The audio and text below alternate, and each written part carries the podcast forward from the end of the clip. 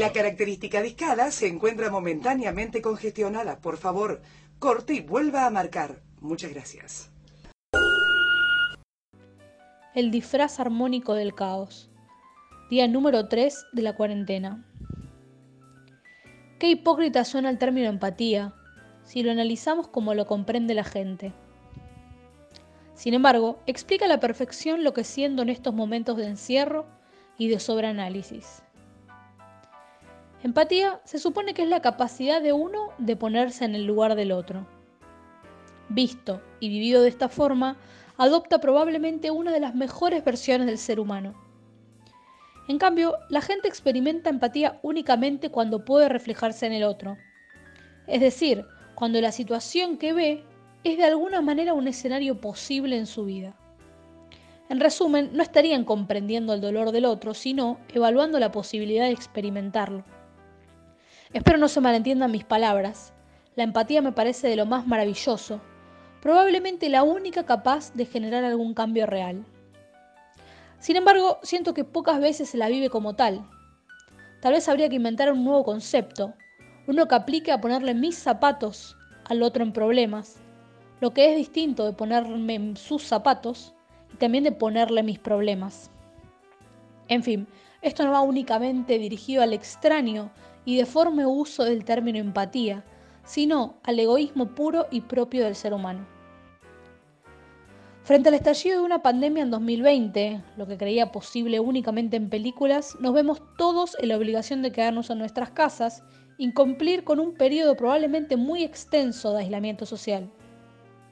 No voy a profundizar en lo utópico que me parece una cuarentena real, en lo clasista que es, ni en todos los puntos que logran mi indignación porque esto sería particularmente largo. Voy a hablar de algo más general y es sobre lo selectiva que es la humanidad de la gente. De repente todos somos iguales, todos somos humanos, todos merecemos cuidados, todos somos hermanos, todos tenemos un corazón que late y cantidad eterna de frases.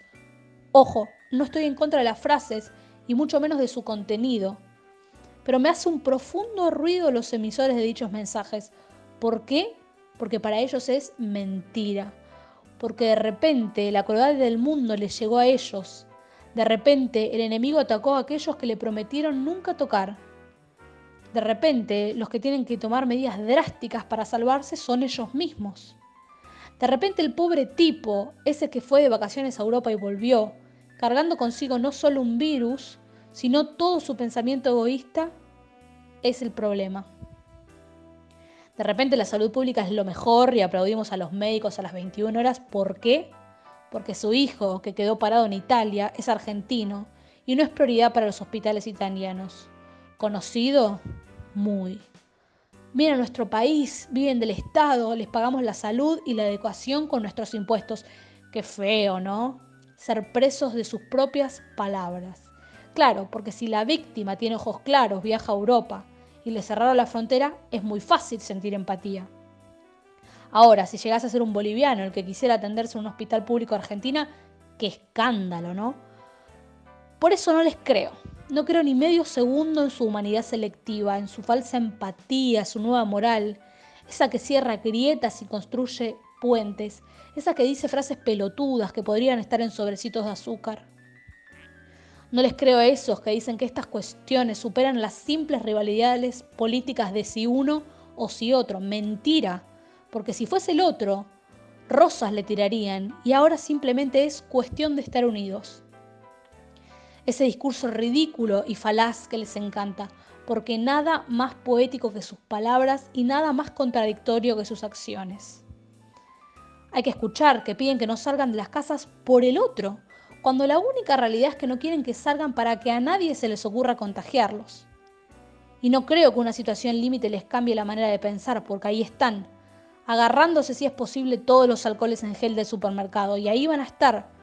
Cuando esto termine, anda a saber cuándo, pidiendo que los inmigrantes latinos paguen la salud pública. Así son, hipócritas, como el uso que le dan al término empatía. Puedo nombrar un millón de problemas gravísimos que nunca la vida les importarían porque jamás van a sucederles a ellos y que necesitan el mismo nivel de humanidad para ser tratados. Sin embargo, como ahora ellos corren peligros, piden y exigen un nivel de solidaridad superior a todas las diferencias políticas en el sentido más amplio de la palabra.